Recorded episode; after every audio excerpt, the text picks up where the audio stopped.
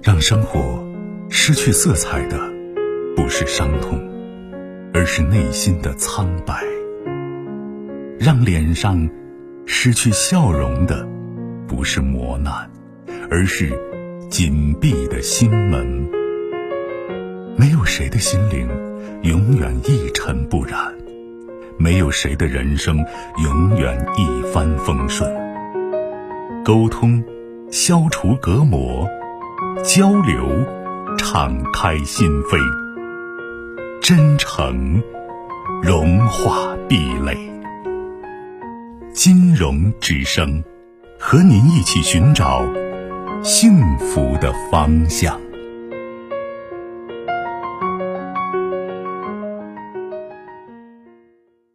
喂，你好。喂，你好。您的电话，请讲。嗯，好的。嗯。我就是感情上有点问题，想咨询一下你。您说。从这个四年多说起吧，就四年多有一次，就是有个我的就是呀，就是就是我原来在那上班，认识一个商店的一个老板，那个女的，她给我打了一次电话，她发现是个女的，原来她也不知道我认识那个人。给我打了一次电话，他谁不知道你认识那个人？呃，他原来不知道，他原来没。他是谁呀？他是谁？我媳妇啊。哦，对你媳妇儿啊，你说清楚，你这一个他又是商店一个人，容容易把人弄混。您说继续。就是给我打了一个电话，打了一个电话，他听说是个女的，问我是个谁，我是同事，他就问我说是你，说问我在哪了，我说我给我我媳妇。出去，准备在街道上去，啊，就那说那啥行，那你们去。他就是他就是这个电话打的，打的不行，就要要见那个人，说我跟那个人好像就是不清楚了，是吧？哎，应该不清楚。我说行，我当时就开车掉头，把他领着见了那个人。我说就在那个商店。是的。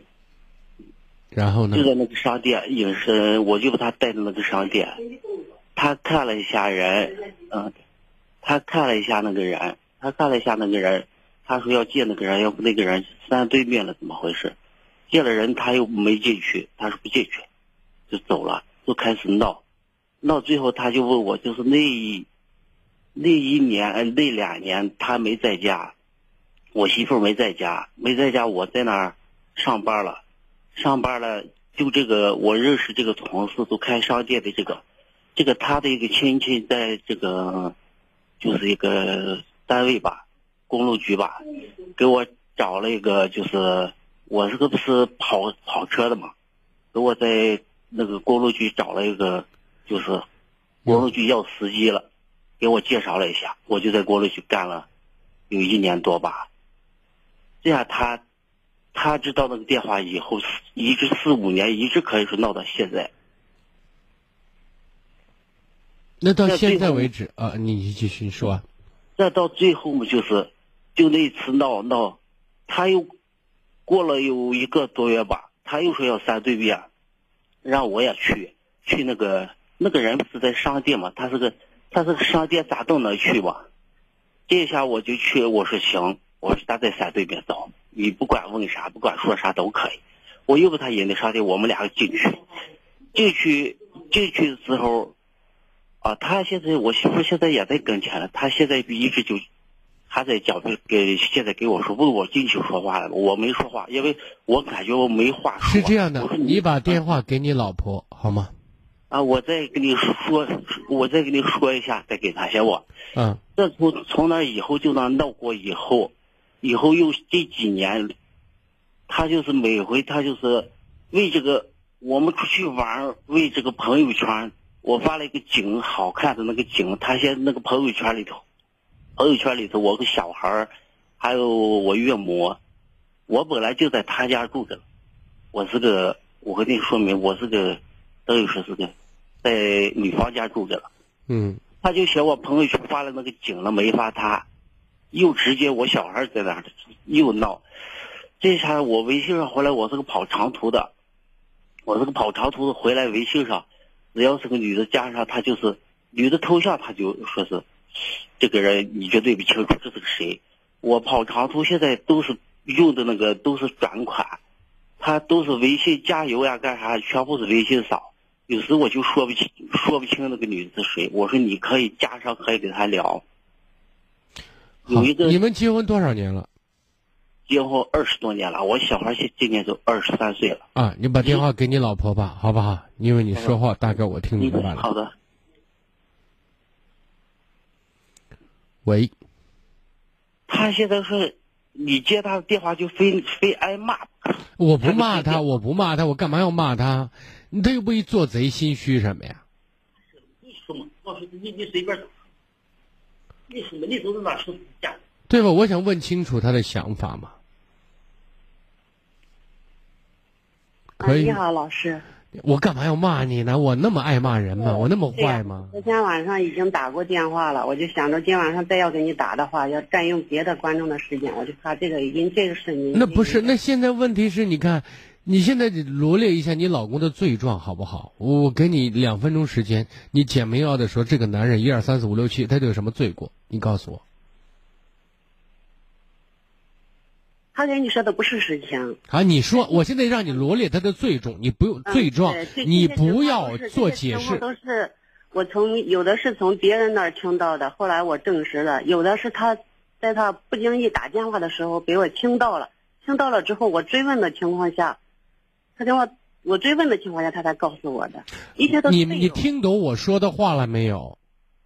我现在希望你简明扼要的罗列你老公的不对。他的问题，一二三四五，干条条，你不要做解释。就是就是他就是在外面，嗯，跟一些异就是瞒着我跟一些异性有一些不清不楚的关系。嗯，还有呢？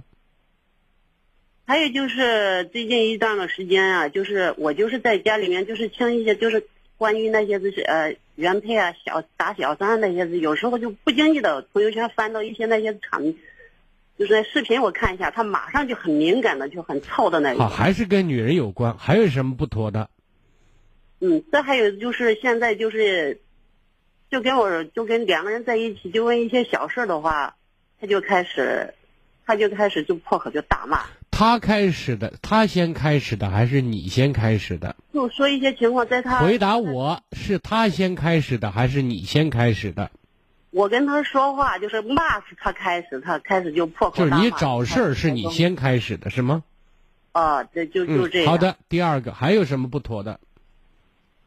反正现在就是两个人，嗯，沟通上没办法沟通了。现在你看你还说不出来，你又是说了一个悉尼抹光墙的话。好，这个男人这二十多年、二十五年来，你觉得他的好有什么？举例说明，一二三四五。第一个好吧，他就是在外面跑车比较辛苦一点，就是对孩子这方面，他还是比较能上心一点。对孩子上心，好，还有呢？再再就是在好的情况下，我还感觉到我像个妻子。你像个妻子，我现在问他对你的好，你就说明白了。他还他还当我是个妻子。他怎么就当你是妻子了？怎么当法？就是觉得回到家里边，觉得这还就是是他的家。啊，觉得我是他的妻子啊，但走出这个门了的话，那我就啊，你不知道了哈，你你不是他肚里的蛔虫，你也不能是他裤腰带上的拴着你。好，还有什么好？就是他这个人特别不真实。还有什么好？好，我就还再也就说不出来了。这啊，这二十五年来，这个男人有没有确确确实的一些事情让你看到，并且很离谱的对这个家庭不负责任，对你产生重大伤害的事情有没有？重大伤害的事还就是这感情方面，到现在为止，你捉奸在床有一次还是两次？有两次比较严重吧？是不是捉奸在床？问你的话，我的原话是这样问的，有没有？捉奸到场在场没有？没有。的人和这个证据是有的。啊，证你的证据是什么呀？